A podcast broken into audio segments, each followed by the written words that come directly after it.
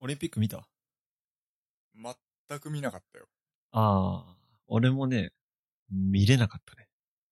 忙しくて。見れないというより、テレビがないから見れないっていうのがまず一つ。あ、家にね。そうそうそう。だけど NHK で見られたらしい。NHK のオンラインでねあ。インターネットで。ネットで？そうそうあ、そ。そうういうこと？うん。そうなんだ。だけど、なんか、見れなかったなそう特になんか見たいと思うやつがあんまりなかったかな。そうね。だけどなんか意外に始まってみたら盛り上がっていて、なんかニュースとかでは結構見たな。あ、そうなんだ。うん。だけど俺なんかやっぱりオリンピック反対してた派なんだけど、僕もそうですね。あだからいざ、見なかった。いざ始まってみると感動した。へーダイジェストだけで。なるほどね。なんかやっぱりね、こう頑張ってる人とか努力してる人うん。は本当に美しいっすよ。まあだからそう、僕もそのアスリートに関しては、あの、まあこ、こう言っちゃうとね、うん。なんかこう、なんかいいとこ取りになっちゃうけど、その頑張ってるとかアスリート目線からしたら、確かにそのオリンピックを目標にさ、ずっと頑張ってきたわけじゃんうん。それが開催しませんっていうのは正直めちゃめちゃ苦しいところではあるとは思うんだけど、やはりその、ガバナンス的なところ、うんうん。日本が取るべき行動ではないよね、とは思っちゃう。そうだね。それはそう。まあ、だけどもう始まってしまったからしょうがないと俺はもう思っていて。割り切ってね。そうそうそう。だけど、うんいつまでややるの？やるの？やるの？つって最終的にやったからさ。うん。俺も今じゃない感はすごかったんだけど。うん。まあ、だけどアスリートはこのためにめちゃめちゃ準備をしてきたんだなと思うと本当に、ね。まあ、亡くなってしまったら悲しいなとは思ったし。うん。まあ、アスリートに罪はないですから。そうなんですよね。そまあ、だから、かかなり難しい問題ではあっただろうけど、う。うん。まあ僕は全く見なかったですね。ああ。本当にゼロ。だから。お盆休みの後半ぐらいに、オリンピックって終わったのって聞いたら、うん何言ってんの終わったよって言われて。もうすぐパラディン始まるやん。そうそうそうそう。うん。もうそのぐらい関心がなかった感じですあね。あ、なるほどね。いや、まあだけど僕はダイジェストだけ見て感動できたんで、すごい良かったです。うん。うんなんか、噂によると、うん日本のメダルはすごい獲得したんでしょ？ああ、多分そうかも。ままあそれはホームですからね。あ、うん、ホームだし。移動とかのアドバンテージがないのはでかい。うん。結局何、危険選手もかなり多かったからね。それはそうだね。うん。まあ、はい。よく頑張りました。お疲れ様でした。で、今日は？レッドブル飲む？今日は何？今日、めっちゃ N さんよ。めっちゃ N3 節出てるやん。え？レッドブル飲むの？レッドブル飲むか。あ、この間、誰だっけ？誰かレッドブル飲んでたよね。N さん N さん。N さんだよね。うん、飲んでた。飲んでいいって聞いてなかったっけ？なんか面白かったな、あの時。そう。はあ、うまい。なんか、N さんって、絶対、で、今日は何？何話せばいいの？って言うよ。言うね。あ、あそこ好きだわ。何にも決まってないのかな。どうなんだろうね。決まってなくはないんじゃない？小ノート書くんじゃない？いや、でも書いてないって言ってたよ。あ、そうだっけ？うん。思いつくままに話してんの。うん。それででも2時間話せんのすごいわ。そう。あミヤーンが書いたショーノートも見ないっていう。あーあ、新しいね。だけども、感じヒゲポンさんとか絶対めちゃめちゃ準備してくるんだろうな。そうだろうね。性格がすごいな。うん。2時間3時間のポッドキャストのために多分1ヶ月前ぐらいからうん準備してる、ネタ 多分ストックしてるだろうね。うん。常にね、日頃から。そういうこと。えーっと、この間さ、うん。こう、前も話したかもしれないけど、まあめいっ子と遊んでたんですよ。うん。そんで、やっぱりめいっ子と一緒にいると、やっぱ子供と一緒にいるとすげえ学びが多いなっていうことに気づいてさ。なんか俺がね、ちょっと一緒にゲームをやっていて、えーっと、まあ、一緒にこう、ゲームで戦ってたんですよ、めいっ子と。うん結構割とガチな戦い。なんだっけな、テトリスかぷよぷよみたいなやつをスイッチでやってて。そこで俺がポロッと、えーちょっと俺が負けてね、うわ、何々ちゃんうざみたいな感じの、ちょっと悪い、悪口を言ったわけですよ。うん。なんつうの、それは、なんか別にその子はマジでうざいわけじゃなくて、めいっ子に対してね。まあ、大人に言うような感じで、うわ、うざいみたいな感じの話をちょっとポロッと口から出たんですよ、僕の口から。はいでそしたら、もう結構傷ついたらしくて、うん。もう、その後2時間ぐらい、なんか、え、何々ちゃん、俺のことに、な俺のことじゃあ本名があるから、じゃあしゅんちゃんにしよう。しゅんちゃんに、なんかうざいって言われたままみたいな感じで。あとなんか、うざいってすごく言ってきたんだけど、とか、うざいって言葉使っちゃダメだよとか、なんかすごいその、うざいっていうこのキーワードを切り取って、めちゃめちゃあの、言われたのね、めいっ子に。なるほど。いやー、だけどそれは、いや、俺マジで良くないことをしたなと思って。うん。なんか、大人、対大人の感覚でうん。出る言葉を子供には絶対使っちゃいけないなと思って。特にその、うん。あんまり良くない、ネガティブな言葉を、そうそうそう、ね特にね、そういう悪い言葉を。だからなんか弟とか兄弟とか、あそう仲いい友達のノリで言う悪口あるじゃん。うん。マジふざけんなよとかさ。うん。なんかそういう言葉一つ一つも子供は見ていて、もう大人が使っているから真似をしちゃうんだよね。うん。最終的には。はいはい。だから本当に子供の前での言葉遣いってめちゃめちゃ気をつけないといけないなと思って、初めてこう、そこで襟を正すというか、うん。自分の言葉遣いを一からちゃんと見直して、まあ使い分けるのは難しいから、普段から意識してこう、ちゃんとした言葉遣いを使わなきゃいけないなっていうのを、こう20代後半に差し掛かってこう自分が、まあまだ結婚もしないし子供もいないけど、うん。まあ子供ができた時はそう思うんだなっていう疑似体験をめいっ子を通してしたね。なるほどね。いや、だからね、本当に、いや、気をつけないといけない。確かに。仲いい友。達との間でのさ、悪口ってあるじゃん。あるあるある。なんかノリで言う悪口。うん。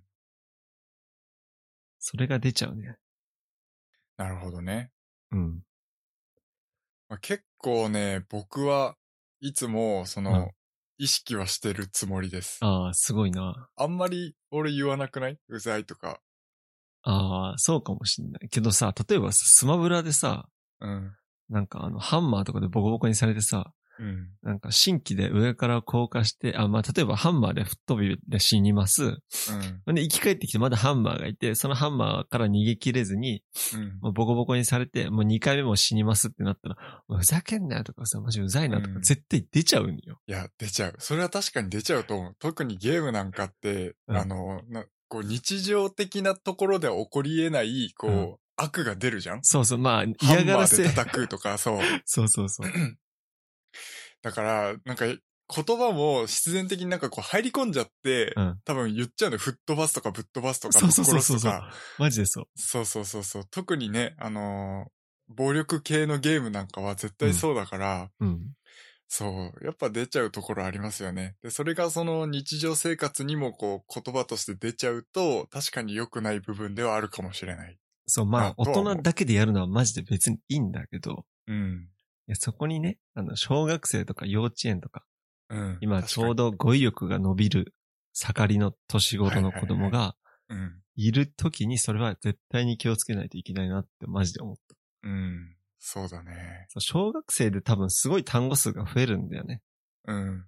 まだ字とかは書けないだろうけどさ。うん。いや、そういう時に絶対大人の言葉を見て学ぶんだよね、子供たちって。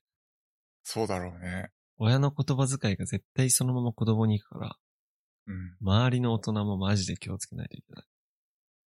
うん。なるほどな。なっていうのはすげえ思っはいはいはい。非常た。にいやいい話ー、いや、いい経験になったね。うん。あとはさ、なんかさ、今めいっ子小1なんだけどさ、うん。マジで大人なんだよね。あ、なんそうなのか、あの、一緒に、あの、アモンガスってわかる？うん。インポスターっつってあの人狼みたいなやつ。なんとなくわかる。わかる、うんあの、まあ、宇宙版人狼みたいなやつをやったんだけど、うん。まあ、人狼って、まあ、要するに人を騙す芸じゃないですか。はいはい。あれをね、まあ、普通にやる。もうしっかり騙してくるしっかり。り騙してえ、私殺してないよ、みたいな。ああ、本当は殺してるのに。本当は殺してんのに。ええ誰々さんがそこ通ってくの見ました、みたいな。まあ、真っ赤な嘘なんだけど。うん。そういうのをガンガンやっていく。うん。いや、なんか、すごいなと思う。同時に怖いなって思ったね。なるほど、ね。俺の小学生の頃なんて鼻垂らしてなんかその辺走り回ってるだけだったからね。そりゃそうだよね。うん。まあだから、なんて言うんだろう、こう、環境がやっぱ全然違うじゃないですか。いや、それはそそう。だからもう頭、あの、考えたりとか、情報をこう、司る能力みたいなのが、今正直めちゃめちゃ重要な世代になってきてるような感じはするよね。う。うん。だからその与えられた情報とか自分から発信する情報がどういう影響を与えるのかっていうところも含めて、うん多分環境がそういう時代になってきてるんだと思う。そう。だからね、うん多分その人間って結局成長過程でその環境に適応するように成長していくから、多うん分そういう時代だからこそ多分、すいません。大丈夫です。はい。いや、それでさ、その、なんか話の途切れが良くないけど、こう、なんか俺らの子供の頃ってテレビが主に情報の収集源、その他は漫画とかさ、うん、まあ、YouTube とかそもそもなかったしさ。うん、ほんで、その俺の姪っ子は、えっと、まあ普段から iPad とか iPhone で YouTube 見てて、なんかさ、うん、切るのクールタイムが30秒あるからとかなんか、クールタイムとかそういう言葉を使うわけ。はいはい。もうなんか、俺も最近知ったわ、その言葉みたいな。うん、なんかやっぱりもう、情報に溢れているから、うん、まあ、YouTube が特にすごいでかいんだろうけどね、影響としては。うん、まあそういうゲーム実況の YouTuber とかいろんな YouTuber を見て、すごい語彙力とか、なんか、俺の子供の頃とは全く違うなっていうのはすごい感じた。そうだね。まあどうなんだろうね。その、やっぱりこう、目に触れるとか耳で聞く単語数が、多分俺らの頃よりは圧倒的に多いうん。から、まあ、その何英語とかその他の外国語みたいなのも日本語っぽく使うじゃない？うん。そすごいたくさん。うんそれもふ含めてすごいたくさんの単語とかを多分、その YouTube とかでも知り得るし、まあテレビももちろんそうだし、なんかその、多すぎるんよね、多分ね。うん。だから、まあ最近俺らが使い始めたような言葉も、もう当たり前のように使ってるのは、ど、どうなんだろうね。俺らが子供の頃は使ってたけど、今使ってない言葉とかもあるんかね。ええー、あるかなうん。いや、まあとにかくこう、情報に触れる量が全然違うからさ。っそうだね。ていうのはなんかすごい思ったね。まあ、悪いことではないと思う。うん。けどなんか、ジェネレーションギャップですよ、まさに。うん。いや、だからなんか自分たちの子供らのことと比較するのは良くないわ。そうね。うん。確かに。だから、これがだからさ、今その、めいっ子は iPad とか持ってるかもしれないけど、その、教育方針的に、まあ、スマホとか iPad みたいなものを子供のうちから与えませんっていうような教育をされてる家庭だったら、そこでなんかすごい、情報格差っていうかさ、うんうんうん。そういうのが生まれてしまいそうな気がしないでもないなっていう、ちょっと怖さはあるよね。だから、絶対にダメってするのは、うん。まあ難しいから。まあやっぱり時間を決めてとかで、うん。まあ、やりまくるとやっぱり沼にはまるからさ。そうなんだよ一ね。日 YouTube 見てたりするじゃん。うん。大人もそうだし。はい。いや、間違いない。うん。だからね、ちゃんと勉強とか読書するときは読書みたいな感じでそこをちゃんと分けられるのが、うん。分けられるようにしないとだよね、とは思うね。そうだね。まあ、ちょっと違う話かもしれないんだけど、うんまあ、最近ちょっとね、あの、僕の出身校に、あの、ソフトテニスを教えにちょこっと行ったのよ。まあちょっと緊急事態宣言が始まっちゃったからそれから行ってないんだけど、そう、その前にちょこっと行ってたんだけど、まああの、今顧問やってる先生が僕の後輩なのね。うん。で、あの、なんかちょっと話をしてたんだけど、なんか僕らが高校の時って、あの、部活休みってなったら何にもやることがなかったのよ。ああ、確かに。急にね、例えば台風が来ましたってなって、部活休みになりましたってなったら、本当に何もやることがなくて家で。うんで、まあ PSP とかやって時間潰してたんだけど、今の子ってもうね、とにかくやることがたくさんあんのね。うん。まあできることって言ったらいいのかな。パソコンだったりスマホだったりもあるし、そのゲームもね、楽しいじゃない？うん。そう。で、友達ともオンラインで喋りながらもできるし、だからなんかこう、何？部活が休みとか、あとはその部活サボってとか、そういう時にやることがたくさんあるから、別にその部活が主軸じゃなくてもいいみたいな。なるほどね。そういう時代になっちゃったんだよねっていう話を顧問の先生がしてたんだけど、うん。まあこれからそれが本当にもっともっと加速していって、でその、それぞれが自分の好きなことをやって、で、ネット上にコミュニティがあってっていう、なんか世界になっていくのかなっていう気はしたんだよね、その時に。なるほどね。うん。まあさ、それはもう、時代の流れとともに変わっていくからさ、まあ、すごい極論的な話をすると昔の人はさ、うん。まあ電気とかそういうのもなかったわけだし、うん、夜になったら寝るしかなかったみたいなはい。ことなわけじゃん。うんそれと同じだと思そうだね。う。うん、今もうできることが常に増え続けているからさ。うん。確かに俺も部活休みってなったらみんなでどっか遊び行ったり、オンラインじゃなくてね、うん。会って、うん。会ってどっかに遊び行ったりしかしてなかったな。うん。家、家にいても特にやることは確かになかった。そうなんだよね。まあ、前々からね、休みが決まってれば、あの、いついつ遊ぼうぜっていうのもできるんだけど、急に台風で部活なくなったりすると、本当に何もすることがなかったんで、家でね。うん。そう。そういうのを思い出しましたね。そっか。ゲーム機もなんかまともに持ってなかったし、うん。スマホもないしな、俺らの時は。そう。で携帯は僕ネット繋いでなかったんで、あの、繋いでなかった、よくあの、昔で言うさ、かけ放題じゃないのね。かけ放題じゃなかったんですよね。メールとかはちょこっとだったらできるけど、みたいな。珍しいね。うん。まあ、その時珍しかったよね、多分ね。うんあまり興味がなかったんで。なんかさ、この間、ニュースで見たけど、あの、はい森尾が使ってたあの、カシオの携帯あるじゃん。はいはいはい。あの、ごっついやつね。そうそう。あれ復刻するらしいよ。ガラケー？っうん。てこと？うん。マジ？うん。それにしようかな。確か俺、ニュースで見た。へえちょっと調べて。マジでいいっすよ、あの携帯。あれ、G-SHOCK やん、あれ。G-SHOCK、G-SHOCK 携帯。G-SHOCK 携帯？あれ、言ってわかるのかな？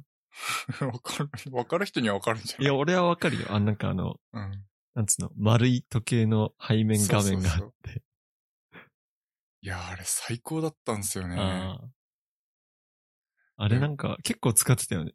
うん。そう。社会人になってからも使ってたし、うん。なんだろう。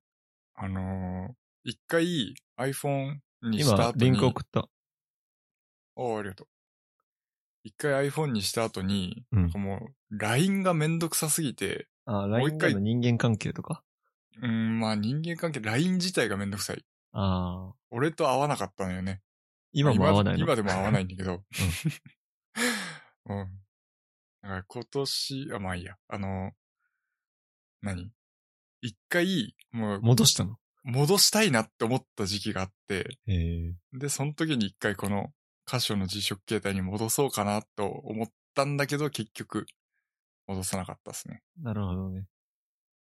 だから、新品で買えるなら、正直戻すのもちょっとありかなと思い始めてきてる。ああ、これは、一応スマホなのかな？え、ガラケーなのかな？あ、まだわからないんだ。まだ詳細は分かってないんだ。うーん。ック携帯な。これ、使ってるやついたわ、高校時代。いやー、これ良かったっすね。落っことしても絶対壊れないやつね。うん。震災の時とかめっちゃ使いましたね、これ、携あ、そうなんだ。帯。うん。俺はもう P 使ってたから、P。P？パパナソニックのやつ使ってた。あの、ボタンを押したら、あの、カチャって開くやつ。えー。あー。はいはいはいはいはい。二つ折りのあの、そういうことですね。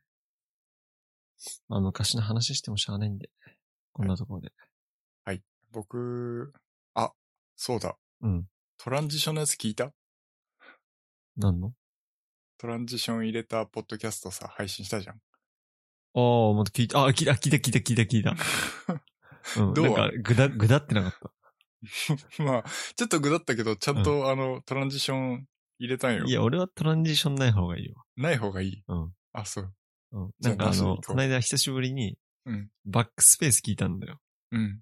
バックスペースもうん。途中でトランジション入れてるんだけど、うん。なんか無理やり、無理やりっていうかなんかドリキンが、こう、もう、なんつうの、連続で話し出しちゃうから、うん一。回ドリキンの声ブツって切れ切れ切れて、トランジション入るみたいな。あー、なるほどね。そういうことがあったんで、うん。まあ、俺らはなくていいんじゃない？うん。ちゃんとリバーブもかけたから、後から編集して。入ってた？わ。入ってた、そういえば。そう。これ感想聞きたかったんよ。うん。えー、山登りの話なんだけど、うんつば九郎岳っていう、まあ、長野県にある山に登ってきまして、これの思い出話していい？おういいね。テック系、テック系だね。うん。えー、っと、あの、つば九郎岳ってすごいなんか人気、人気なのかな？人気の山で、えー、っと、連休2日目に行ったんですけど、あの、夜中の1時半ぐらいに向こうに到着したのかな？おう深夜に着いたんだ。そう。その時点で駐車場が埋まっちゃってて。そんなに？アホだよね。えそれって有料駐車場？えー、あ、どうだったろう無料かな？無料駐車場かな、が、もう1時半に行った時点でもう埋まっちゃってて、まあ話を、あの、警備員さんの人いたから話聞いてみたんだけど、あの、12時半ぐらいにはもう埋まっちゃってましたねっていう感じだったんですね。それって、ごめん。次の日登る人たちってこと？そう、もちろんあそう。あ、はいはいはい。なんで、えっと、まあ、一段下の駐車場みたいなところに止めて、そこから30分ぐらいかけてバスで行かないといけないっていう、うん。そんな感じだったんだけど、まあ、その、駐車場が埋まんのが早かったねっていう、まさかの事態っうん。ていう、まあ、一つの旅の思い出ができ、はい。そう。で、まあ夜中だったんだけど、バスが運行開始するのがもうね、4, 4時とかからなのね。うん。めっちゃ暇なわけよ。で、星の写真撮ったりとかさ、なんか寝ないの？まあ寝たかったんだけど、なんかいろいろあって、そのバスで行くと4時からなんだけど、なんかあのタクシーで行けるっていうのがあって、タクシーで行けば、まあちょっと高くなっちゃうんだけど、あの別に時間関係なく行けるよって話だったから、なんかまあ、そのタクシー来るまでの時間をちょっと潰してたんだけど、でそのままタクシーに乗って、あの、登山口まで行くわけね。うん。で、そっから、もう、ナイト登山みたいなはいはいはい。感じで、もう真っ暗なんだけど、電気、あの、つけて、電気で照らしながら登る登山もなんかすごいこうね、楽しかったんだよね。ああ、それはいいね。面白そう。うん。ナイトハイクっていうのかなそう。で、こう朝日がこう登ってくる感じを見ながら登ってくんだけど、山、すごい綺麗だったし、その太陽が昇ってくる赤い朝焼けがこう、山、周りも山だらけだから、山のこう、中腹ぐらいからこう太陽がこう、昇ってく感じもすごく綺麗だったし、でまあ、往復11時間ぐらいかかったんだけど、まあ、すごく良かったっすね。え、じゃあ降りたのは夕方ってこそう。まあ結局、うーん、そうだね。3時ぐらいに降りてきたから。とああ、それは大変だね。うん。いや、まあちょっと日帰りはきつかったね。基本は多分ね、泊まりで行くのがうん。いい、いいっぽい。帰り運転すんの死ぬやん。そう、だからまあそのまま長野県に泊まったんだけどね。うんうんうん。という感じで。いいいやな。すごく良かったっすねえ、何メートル級？えー、っとね、何メートルだっけ？ちょっとすぐ出てこない。2000、2000何歩だった気がするけど。2000メートル後半ぐらいだったかな。非常に良かったですね。猿もいた。うーん。そう。山写真インスタに上げてよ。インスタにあげるか。うん。そうだね。なんかせっかく写真撮ったのに何もしないのもったいないもん。もったいないよ。はい。で、まあそう。山登って帰ってきたじゃない。うん。家に帰ってきたらさ、うちってあの玄関のところに防鳥ネットがあって、あの鳥が入ってこれないようになってるのね。玄関？なんだけど、玄関っていうかまあ階段？踊り場？そうそうそうそうあそう。踊り場、ただその、もちろん人は入れるようになってるからさ、あの、通通なわけよ、下の方は。うん上、なんか、3階より上が防鳥ネットでこう、覆われてるんだけど、で多分下から入ってきてたであろう、ツバメがね、うん7匹ぐらいいたの。めっちゃいるやん。うん。そう。で、つば九郎岳ってツバメって書くのね。うん。わかるよ。そう。だから、あの、つば九郎岳登ったからかなと思って。なるほどね。そう。え、それ、最終的にどうしたの？汗だくになりながら逃がした。どうやって逃がしたの？あのーなんだっけ、ほうきを持って、こううん角に追い詰めるのよ。大変やな。そう。で、そこから、こう、手でパッて掴んで、うんあの、下まで階段降りていって、え、窓から外にピョってできないの？あまあ、窓からも出せるけど、うん窓から出すと多分家の中に一回入んないといけないわけね。ああ。そう。え、踊り場って窓ないの？窓ないないない。あだから、ないあの、開放部が全部ネットで覆われてる感じえ、じゃあ、入ってくるとしたら1階からしか入れない ?1 階か2階から入ってくるんだと思う。なるほどね。そう。だからすごい、なんか、奇跡というか、つば九郎だけに登ってきたそれはなんか、帰りに、関連してますね。ね。っていう感じのことがありましたっていう。もう超汗だくだよ。うん。そりゃそうだろうな。疲れてんのに。こういう階段の踊り場って死ぬほど暑いよ。うん。でもう足とかもさ、すごい疲れてるわけよ。パンパンだよ。そう。そんで階段下がって、登って、下がって、登ってを繰り返してたから。いやー、疲れたなって話。という思い出な話でした。山いいね、山。いや、まあ、すごいいいね。最近本当に、本格的に山登りが趣味になってきたかもしれん。ああ、いいじゃん。いいじそう。せっかく写真撮ったんで、インスタあげますね。ゃんインスタ上げてください。はい。多分俺フォローしてないけど。しされてないよ。つか俺もインスタやってないし。僕もほんのアカウントあるけどやってないんよね。俺もアカウントあるけど、なんか見るようなんだよね。ああ。なんかサッカー選手のやつを見るから一応入れてる。えー、サッカー選手って何？インスタで？でなんか俺、海外サッカー選手の、うん。あの、なんか代理人とか妻とかまで、妻とか彼女、ガールフレンドまでフォローしておくと結構情報が早いっていうのが、海外サッカー通の中でのへえ。あるやつなんですよね。そうなんだ。すげえな、それ。うん。まあ、そんなところで。はい。えー、っと、何の話しようかな。いや、最近、前も言ったっけこれ。俺、ツイッチ結構見てんすよ。うーん。ツイッチなんか見たことある？って何？見るのって無料なんだっけ？見るの無料っすよ。うーん。見るの無料で見たことないな。あの、アマゾンプライムとリンクできるんですけど。おー、なるほどね。そうそうそうそう。それでプライム会員みたいになれると、えっと、一人だけサブスクライブできるのかなそうなんだ。そうそうそう。で、サブスクライブすると、その人の、えーチャンネルには、あー広告がつかないくなったり、その人をなんか応援したりすることは結構できますみたいなるほどね。な。うん。あの、なんでツイッチやってっかっていうと、こう、はいあの、やっぱゲームの配信は圧倒的にツイッチの方が画質がいいんですよ。あ、そうなんだ。そう。もうね、YouTube とはね、レベルが違うんですよね。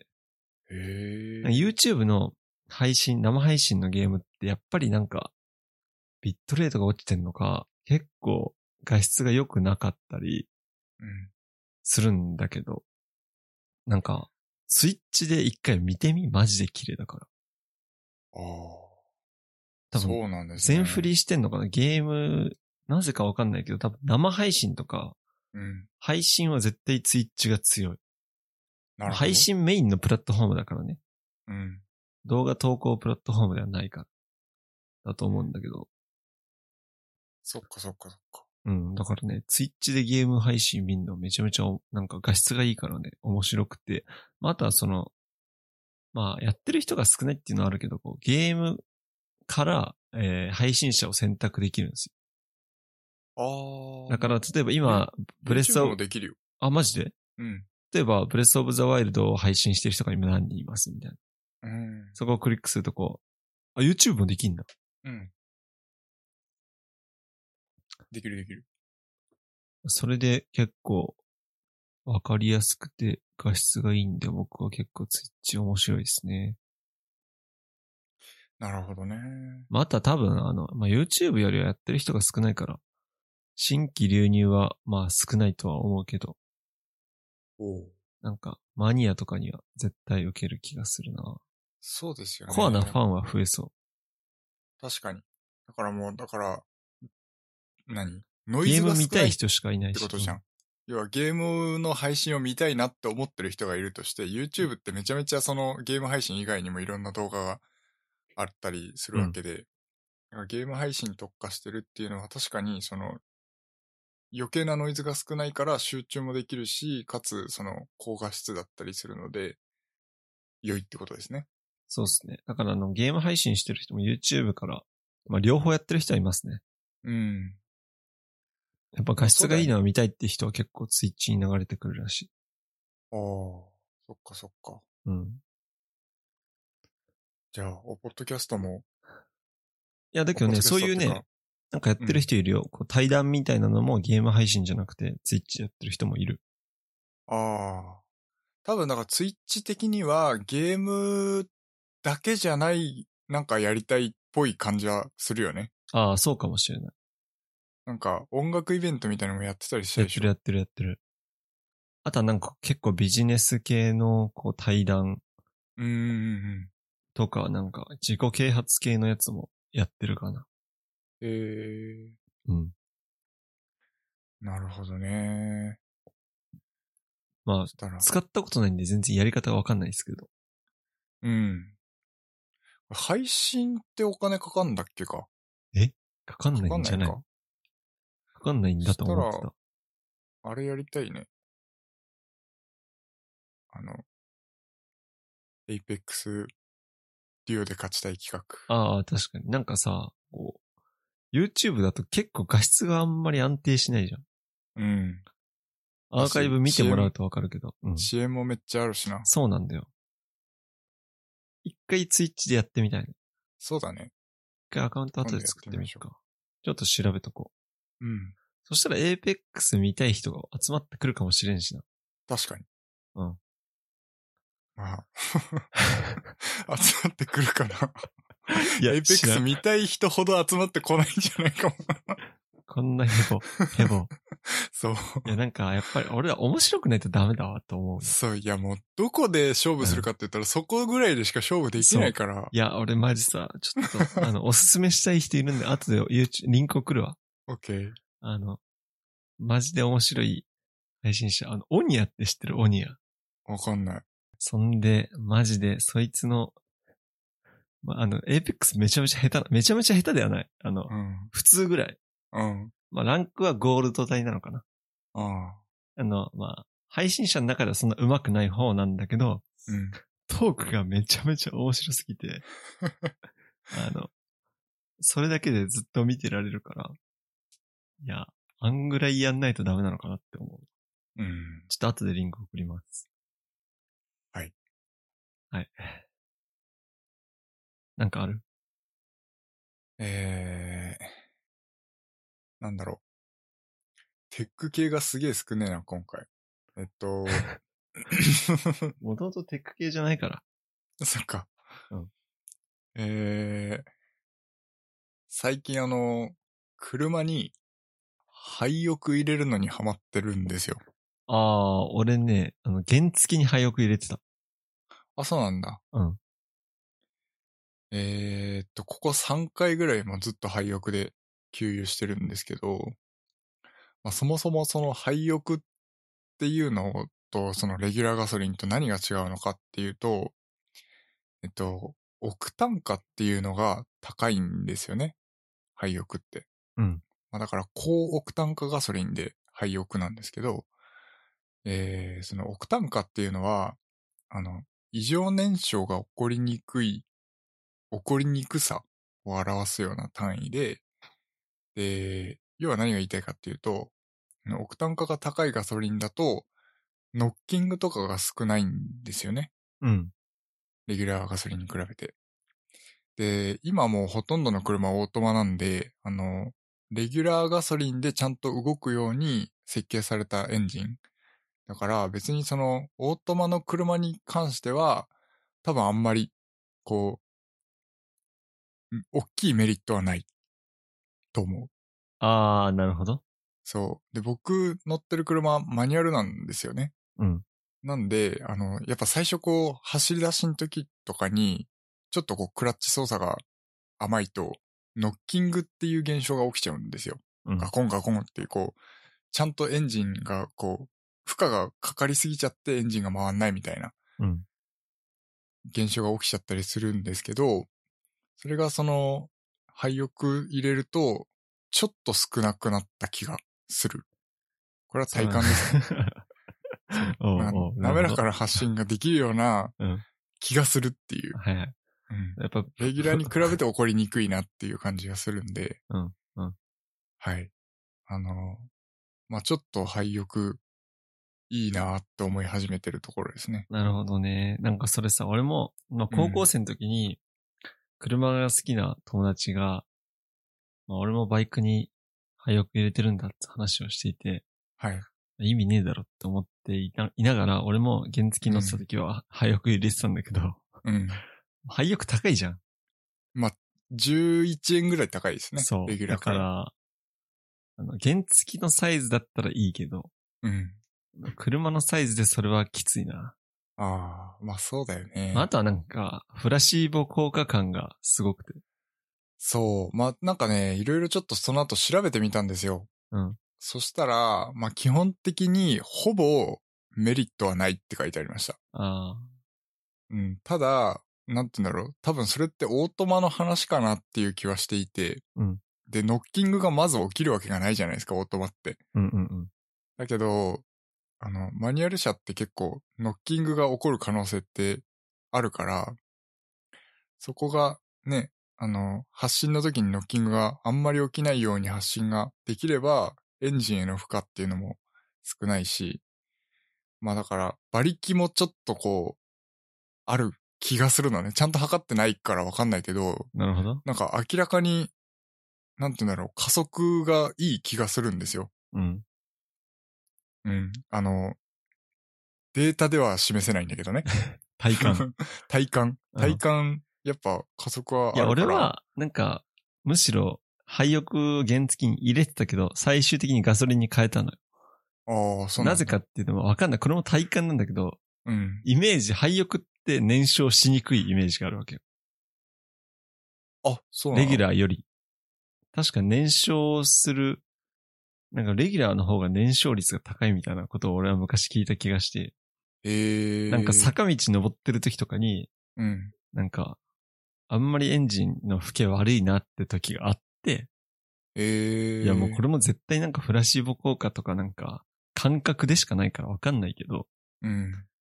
もうなんか、だから一応レギュラーに戻した。なるほど、ね。けどまあ、わからん、これは。だからちょっと本当に、詳しい人に聞きたいよね。ああ。まああだけどレギュラー車なんだから、レギュラー入れればよくね。まあそうなんだよね。なんかさ、その、俺のイメージで、本当にこれ超イメージなんだけど、なんかその、ガソリンの中に含まれてる、なんかこう、不純物みたいなのが少し廃浴の方が少ないのかなって思ってたの。っそう、だからなんかエンジンがこう、綺麗になるみたいな。て言うじゃん。そう、よ、それは聞いたことある。うん。なんかそんなイメージがあるから、ちょっとそれもどうなのかなっていう、真偽はわかんないよ。ああ、わからんね。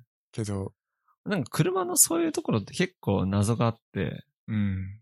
なんか、オイル交換も、うん。なんか5000キロに1回じゃ早い説もあるじゃん。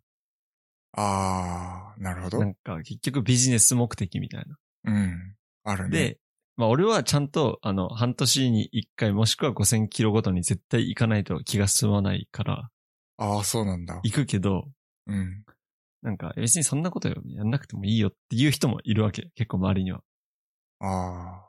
まあだけど、車に詳しい人ほど言うよね。そう、言う言う言う言う。うん。別にそんな気にしなくてよくね、みたいな。だけど実際オイル交換しなすぎさ、しなさすぎて、うん。エンジンに、エンジンダメにした人も知ってるから。そうね。だからスラッチはどんどん溜まってくから、そうん。う。まあそうなんだからその辺のね、結構ね、謎はある。車うん業界。そうですね。まあちょっと、その廃浴とレギュラーの話は、もうダイレクトに自分で選択できるところだから、うんここはちょっと詳しい人に聞きたい。どうなのっていうところ。うん。はい。なんか僕の体感は加速が滑らかだし、なんか馬力もある気がする。ただ燃費は正直多分変わんないかなっていうああ。感じですね。燃費変わんないのか。うん。なんかほぼ変わんない感じ。まあ体感ね。全部体感だけどね。なるほどね。はい。というところでございます。はい。はい。えーっと、なんかあるかなえーっと、なんか、コロナの話をしてもしゃあないんだけど、うん。なんか最近、また緊急事態宣言出た、出たじゃないですか。はい。そんで、なんか、うちの知り合いまあ、知り合いの知り合いの話なんだけど、うん。なんかコロナによって、こう、離婚の危機を迎えているっていう人がいて。へえ。というのも、なんかお金の問題とかじゃなくて、コロナに対するこう、意識の差？そういう感じ？そうそう。それで、旦那さんが陰謀論者。陰謀論信じる人みたいな。あー。で、ワクチン絶対打ちません。はいマスクしませんみたいなはいはいはいはい。感じの人で、それで、えーっと、奥さんが困り果ててるっていう。へえ。いうのが日本にもいるんだっていう感じ。いるいる。それが結構身近にいて、結構ビビったっていう話。なるほどね。うん。まあ私ワクチン打ちませんよ。マスクなんてしなくていいでしょ。コロナは風邪だみたいな。まあ、そういう人結構いるらしいですね。実際に。うん。まあなんかこの間記事で見たけど、うん、変異株も出てきて、今のワクチンをみんな打ったとしても、まあ、まだ感染する可能性はあるから、みんな打って集団免疫で、はい、終わりとはならないかもしれないっていう結構専門家のうん。話が出ていて、そうもですね。う3年目、4年目入ったらさすがにうざいんだけど、確かに。とは思う。しうん、結構自治体によってワクチンの差がでかいなってすごい思う。え、森を受けたの、いや、受けてないですよ。ただ、もうすぐ、あのー職域で受けられそうです。そうだね。俺も職域で9月の最初の週って言われたかな。はい。同じぐらい。そうですね。ああ。まあ、いろいろあるけどまあ、ね、今、国とかは正解がないところなんで難しいとは思いますけど、うん。結構身近でそういう人がいるってことに驚きました。うーん。だから僕も陰謀論者ではないんだけど、うん。あの、実際にこういう病がさ、広まっちゃってるっていうのはもう仕方ないことだし、で、その、何こう、生物学的って言ったら正しいのかな？うん。わからないけど、要は人間の体の中の免疫作用が、その今のこの地球上に蔓延するウイルスに対する抵抗力っていうのを作っていって、こう、なんていうの、病気になりにくい体になっていくっていうのはあるわけじゃない？うん。まあそれを早めるためにワクチンを打つわけじゃん？っうん。ていうのはあるかもしれないけど、だから、なんていうのかなあの、言ってることは正直正しいと思うのよ。うん。マスクしないっていうのは違うよ。そうじゃなくて、うん。その、コロナっていうのはもう、風邪っていうかそのさ、ウイルスで、それに対してその自分の体の抵抗力で立ち向かうんだっていうのはまあ、それはそれでいいかもしれないけど、それが今その科学の力で、その、早く免疫を獲得できる、こができるようになったりとか、あとはその、感染予防するために他の人にうつさないような行動をするっていうのは、まあこの地球上で生きてる上で必要な行為なんじゃないかなとは思うですね。うんうんうんうん。確かに。そう。だからスマホが普及する前に、なんかその、あの、俺はガラケーで行くんだっていうのは、それはそれでいいけど、それはさ、うんその、自分自身しか困らないわけで、うんで、まあ、周りに迷惑をかけることはね、そうそうそう、ではないけどさ、うん今回コロナって、その、自分がね、クラスターになって他の人に感染させてしまう可能性があるっていうのは、その、自分だけの問題じゃなくなっちゃうわけじゃない？うん。そう。だからそれをなくすためにマスクをしましょうって、これも科学の力だよね。マスクをしましょうねって、マスクってそんなに高いもんでもないしさ。で、ワクチン打てば、あの、免疫、ね、つけるの早くなりますよっていうのもさ、んその、科学の力なわけじゃん？しかも自分がその、コロナにかからずに、コロナのウイルスの害を、まあ、受けずに、あの、免疫を獲得できるっていう科学の力なわけじゃん？うん。だからなんかこう、ね。そう。それはやるべきなんじそれをゃないかな。活用しないのは違うってことね。そうそうそうそう、うんそれを活用して、この世界がコロナに対して抵抗していこうぜっていう風に、こうなってるわけだから、うんそれがね、コロナのワクチン打つのに1回1万2万かかりますって言われるんだったらまた別かもしれないけど、基本的に無料で受けられるわけだし、うん。でそれを政府が考えて、その税金使って、あの、この日本とか世界がコロナに対してこう抵抗していこうぜっていう風になってるわけだから、うんそれはね、一地球人としてコロナに立ち向かわなきゃいけない一つのやるべきことなんじゃないかなとは思いますけどね。そうですね。まあ、まあ、いろんな説があるので、はい。いろんなことを信じる人はいると思うんですけど、うん。だからもうこれはどうしようもないよね。仕方ないんじゃない？そう思います。その人がどう考えるかっていうところだから。うん。まあなんか今日本一番やばいよね、今までで。うん、やばいですね。まあオリンピックやったからでしょうね。いや、俺、オリンピック同行よりもまあ、まあ、なんつ、なるべくしてなった。うん。まあ気が緩んだみんな、まあしょうがないんじゃないですか。若い人ワクチン打てないし。そうですね。はい。遅いもんだって、他の国に比べて。いやー、ほんと遅すぎるんですよね。まあ日本って慎重な国だし。うん。そこまあがいいところでもあり、悪いところでもあるっていう感じですね。そうそうそう安全を確認しないとできません。うん。お役所の仕事が結構遅いんで。はい。えー、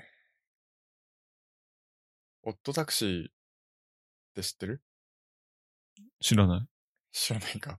うん コンテンツ系の話になるんだけど、うんえー最近、オットタクシーっていうアニメを見て、Amazon プライムで見れるんだけどね。プライムビデオ。えーっと、まあ、サムネを見るとさ、なんか動物たちがこう、わちゃわちゃしてる感じの、なんか可愛い系なのかなと思って、うんで、こう見始まったわけですよ。で、なんかきっとコミカルな感じの内容なのかなと思ったのね、このサムネから想像してね。うんだったんだけど、いざ蓋を開けて見てみたら、超大人向け。の内容。うんエロ、エロいっていう感じじゃなくてね。そう。うん超大人向けの内容で、えっと、なんていうのかな、こう、現代の日本をめちゃめちゃ風刺した感じの、こういう人いるよねっていうか、この現代においてこういう風になりがちな若者いるよねみたいな、うんうん。そういうのがこうめちゃめちゃ詰まっていて、なんか、もうラストとかもすごくいい、いいんですよ。マジで？なんかネタバレ聞きたくないけど、みたいな。うん。からみたいな。でちょっとネタバレなしで言うと、なんていうのかな、こう。うーん。そうね。現代日本を風刺したアニメって感じ。なるほどね。そんな感じ。こう、問題提起させてる感じ。そうですね。で、まあ、それぞれの、なんかこう、もう致し方なくそうなっちゃってるっていううんところうんもあるし、まあなんかその、そうう新しいのん？新しいの？新しいアニメですね、多分。で、物体は本当に現代の日本っていう感じで、で、そう、それぞれのその、ね、いろんな問題を抱えた人たちの、まあ、どういう経緯でそうなったのかとか、うん。その人たちがどういう考えをしてるのかっていうのも、なんかすごくリアルに書かれていて、いや、すごいなと思いましたね。この、なんて言うんだろうね。あの、メッセージ性も強いし、なんかこのストーリーとしてのこう、アートっていうか、うんそういうのもなんか芸術的な部分でも高いなと、あの、技術点も高いなと思ったし、あら、予想が言いすぎる良作でしたね。マジか。ちょっと見るわ、絶対。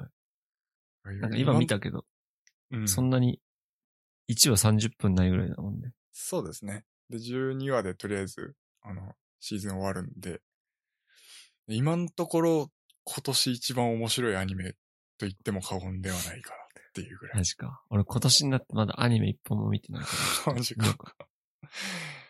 はい。まあ、いい意味でますよ。サムネ詐欺でしたね。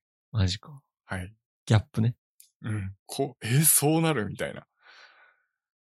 という感じなんで、ちょっとこれは、多分、旬とかすごく好きだと思う。めちゃめちゃこう、うん考えないといけないアニメですね。あ、そうなんだ。はい。いや、見てみますよ。もうこれ見るとね、もううん一週間ぐらいこのことを考える。マジで？うん。ああ。ああ、あの人はこうだったのかな、こういう気持ちだったのかな、とかうんうんっていう。うんうん。え、それ自分の行動とか自分に対して考えるってこと？うーん、まあなんかね、こう、本当にその、いろんなね、問題を抱えたキャラクターが出てくるんだけど、なんかそうなりそうだなっていうのは正直あるんですよ、自分自やっぱり身。がね。自分自はい身もね。なので、そう、ちょっとね、こう、考えさせられるというか、はいそういうアニメでしたね。いやー、いちょっと、今、ウォッチリストに入れたんで、はい、ぜひ見、てみます。これ。は本当におすすめできるアニメです。はい。えー、何の話しようかな。いや、すんげえどうでもいい話していい？いいよ。あのさ、俺あの、包丁を研ぐのが好きなんですよ。いや違う。正式に言うと、包丁を研いだ後に、あの、うん切るのが好き。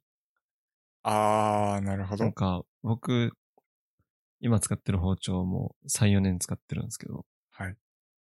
まあ、結構どこにでも売ってる、あの、関孫六って書いてある包丁なんですよ。あー、よくあるね。よくあるでしょうん。あの包丁僕好きで、料理の時結構あれ使ってるんですけど、うん。あの、俺切れなくなるまで使いたいんですよ。おあるって、定期的に研ぐんじゃなくて、うん。もうガチで切れなくなるまで使う。えー。うんそんで、この間、とうとうなんか、切れなさすぎて、ちょっと危なかったんで、うん。あの、一年ぶりぐらいに包丁研いだんですよ。はい。あの包丁研ぐのって結構難しくて、うん。まあ、僕はあの、あのうちの親とか砥石使ってやってるんですけど、うん。僕はなんかあの、包丁を研ぐ機械みたいなので、研いでるんですけど、あー。こう片方だけ研ぎすぎると、肩羽になっちゃって、うん。切るときこう曲がっちゃうんですよ。両サイド、うん右側、左側、両サイドを均等に研がないと、あの、よ、よく切れないんですよね。はいはいはい。そんで、めっちゃうまく研いで、最初にこう玉ねぎを切った時うん。の、あの快感。マジであのなんつうんだろうな。包丁を研いだ人にしかわからないと思う。けどね、ちょっとねうん誰か伝われって感じなんだけど、その瞬間が結構好きで、なんかね、包丁研ぐとね、結構料理のモチベーション上がるんですよ。なるほどね。楽しい。何でも切っちゃいたいって感じ。そうなんだ。うんだからね、包丁研ぐのおすすめです研いでみます。よ。研いでみてください。研いだことある？えっとですね、あの、教わりたいんですよ。包丁研ぐの。僕、知識はうん正直多分結構あるのね。あで、砥石もあるの。あ、ああ、うでちの包丁もあるの。当たり前だけど。砥石でこう水のとこでこうやってたけど、うん。あれはちょっとむずいな。あ、そうなんだ。俺もやったことあるけど。あの、刃の切れ味確認するのに自分の親指の腹でこうグッと押さえるんだよね。え押さえた時に、その、もちろん引いちゃうと切れちゃうから、うんあの、そこでグッと押さえるだけにしといて、そのうん、自分の指にこう食い込む具合うんを見て切れ味を確認するっていうああ、なるほどね。感じなんですよね。なんで、それを、そういう知識はあるんだけど、正直怖いじゃん、最初って。ああ、怖いね。なので、ちょっとこう、教わりたいなって思って、砥石も買ってあるんだけど、うん包丁の研ぎ方とかね、その、う確認とか、その、やり方も含めて全部教わりたいなって思ってはいるんだけど、うん。まあそこで止まってる感じですね。なるほどね。僕もちょっとそのステップアップしたいんですよ。砥石で研砥ぐっていう石に。そうう。んかっこいいじゃん。なんかかっこいいよね。中二心くすぐるじ間違いないです。ゃん。うん。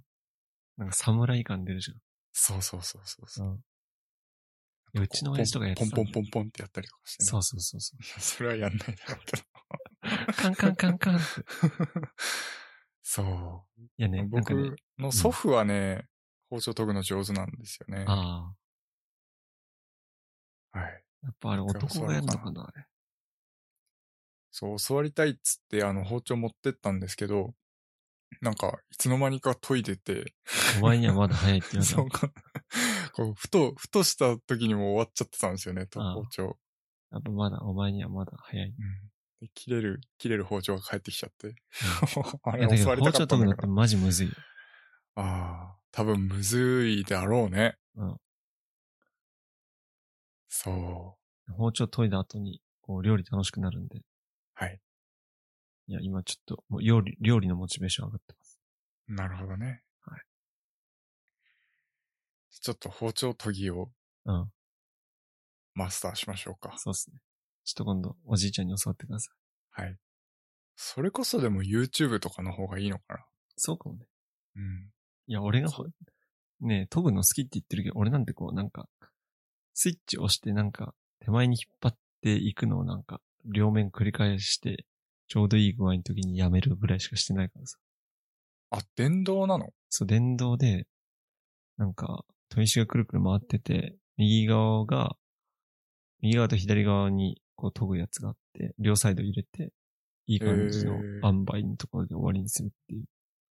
うんいい感じの塩梅っていうのは、どういう風に確認するまあ、目視かな。目視でこの見て、あの、なんか。歯のあ角度を見るそうそう、歯の角度見て、えーもうちょい左側やろうかな、みたいな。わかる？わかるもん。あとは一回なんか切ってみる。うん。俺、目視で結構分かった。わかるんだ。うんえー、最初結構ひどかったからさ。なるほどね。うん。えー、いやー、刃物も奥が深いですよね。そうですね。そんなところですかね。はい。はい。えー、じゃあ終わりにしますね。はい。あ、これさ、ちょっと思ったんだけど、なんか、お相手はとか言いたくない？ああ、いいっすよ。じゃあ、最後言うか。はい。はい。えー本日のショーノートは hpk.jp スラッシュおポッドキャストスラッシュ048で公開しておりますので、そちらの方もよろしくお願いいたします。えー本日のポッドキャスト、えーは、森尾と、旬でした。はい。それでは。それでは。